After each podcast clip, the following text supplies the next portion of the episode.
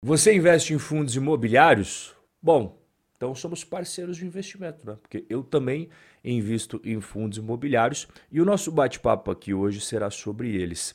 Os dividendos dos FIIs vão cair. É garantido que isso vai acontecer. Como é que tenho tanta certeza?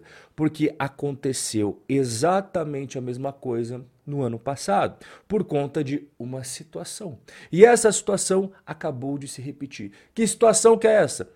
É isso que eu vou explicar para você, tudo direitinho, tintim por tintim, e também vou falar o que, que você deve fazer. Ontem foi divulgado que o Brasil, em 2023, teve a sua primeira inflação negativa mensal. Então, em junho, nós tivemos uma deflação. Se você puxar um pouquinho na sua memória, você vai lembrar que no ano passado aconteceu a mesma coisa, só que não foi um mês, não, foi três meses seguidos. Brasil tem deflação pelo terceiro mês seguido, algo inédito desde 1998. Só que a intensidade dessa deflação do ano passado foi a maior durante toda a série histórica. Eles começaram a apurar esses dados a partir de 1980 e foi a maior deflação acumulada. Você está acostumado a ver inflação, né? Que são essas barrinhas azuisinhas aqui que eu estou mostrando para você. Ah, um mês subiu 1,16, outro mês 1,25, outro mês 0. Beleza, esse é o cenário comum. Só que a partir ali de julho, agosto, setembro de 2022, virou para negativo, virou para deflação, igual eu estou mostrando aqui para você. A última vez que aconteceu deflação Portanto, igual você viu ali, setembro de 2022, passaram-se nove meses, índice recuou 0,08% em junho. É uma deflação pequenininha, né? Comparado às deflações que nós tivemos ano passado de menos 0,68, menos 0,36. Mas quais foram os principais grupos responsáveis pela deflação do último mês? alimentação e bebidas, mais especificamente quedas no preço do óleo de soja, das frutas, do leite e das carnes. E por que que isso aconteceu? Nos últimos meses, os preços dos grãos caíram. Inclusive, daqui a pouco vou mostrar para você como a queda é grande.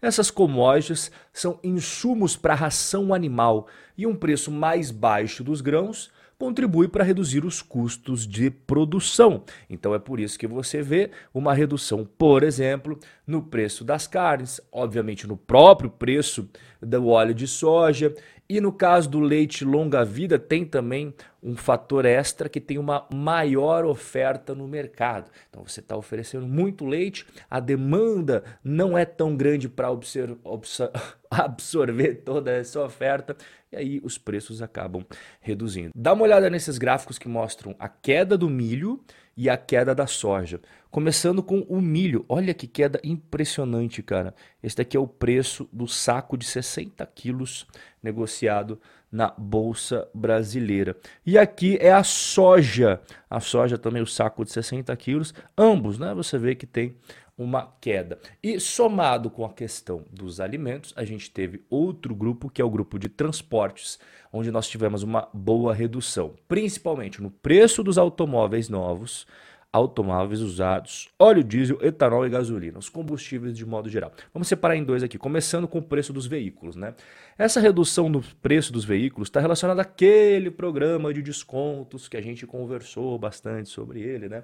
E esse programa, como ele atinge o preço dos veículos zero quilômetro, você sabe que o mercado é todo interligado. Né? O preço dos veículos usados sempre tem uma relação com quanto está custando o preço do carro zero. Então, quando você tem uma redução aqui do preço dos automóveis novos, não faz sentido os usados subir. Pelo contrário, né? faz sentido eles acabarem tendo redução também. E junto com a redução do preço dos veículos, a gente tem o quê?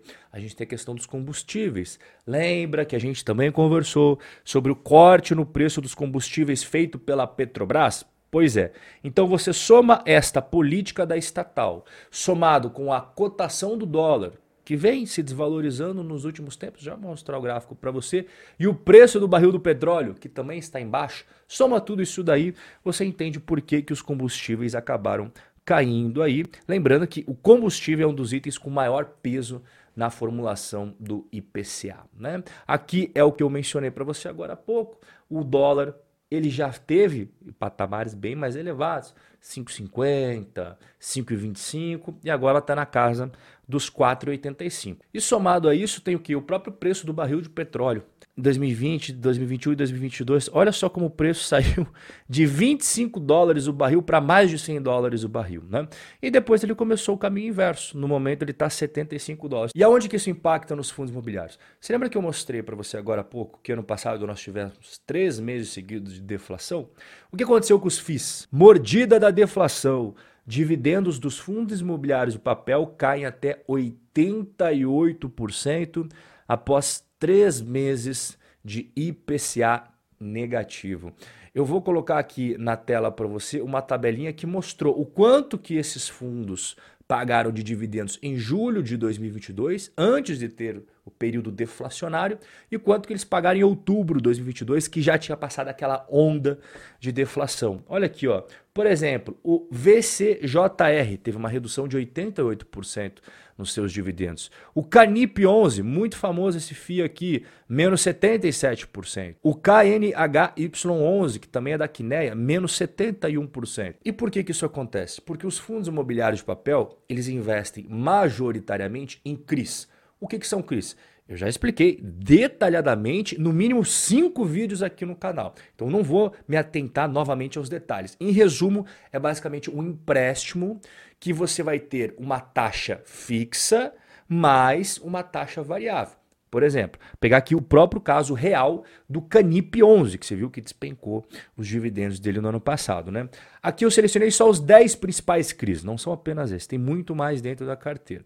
Então, aqui o número 1, tá vendo? o CRI da Gazit Malls, ele vai pagar 6,05% ao ano, mais a inflação. Essa taxa de juros aqui é fixa e essa taxa é variável. Por que, que ela é variável? Porque ninguém sabe quanto que vai ser a inflação. Tem mês que pode ser 2, tem mês que pode não ser nada, tem mês que pode ser 0,5, tem mês que pode ser deflação. E o que acontece quando o IPCA dá aquela porradona para cima? Igual já aconteceu momentos no Brasil. Por sinal, são mais comuns do que deflação, essas porradonas de inflação. O fundo vai se dar bem pra caramba, porque a parte da correção monetária, ó, maravilha. Agora, quando acontece o contrário? Pegar aqui o que exatamente aconteceu na prática com ele. Você lembra aquele período deflacionário que nós tivemos no Brasil? Olha como o resultado dele com esses CRIs acabaram reduzindo bastante. Né? Isso daqui é o que acontece na prática no período deflacionário. A parte fixa ali dos juros vai permanecer lá. Agora, a parte da correção monetária, que pode ser gordinha em momentos que a inflação estoura, nesses momentos ela acaba impactando negativamente. Ele costumava pagar quanto para os investidores? Antes da deflação, era mais ou menos ali um real por cota. Aí veio o período da deflação.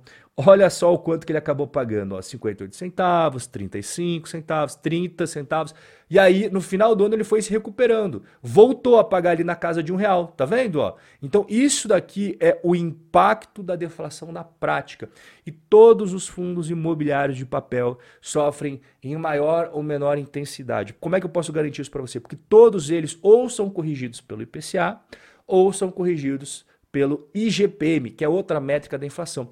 E o IGPM também está tendo variações negativas. Inclusive, o resultado mais recente é o terceiro mês seguido tendo uma variação negativa. Olha aqui o gráfico do IGPM, tá vendo? Ó? São vários meses já, tanto é que nos últimos 12 meses ele está negativo em menos 6,86%.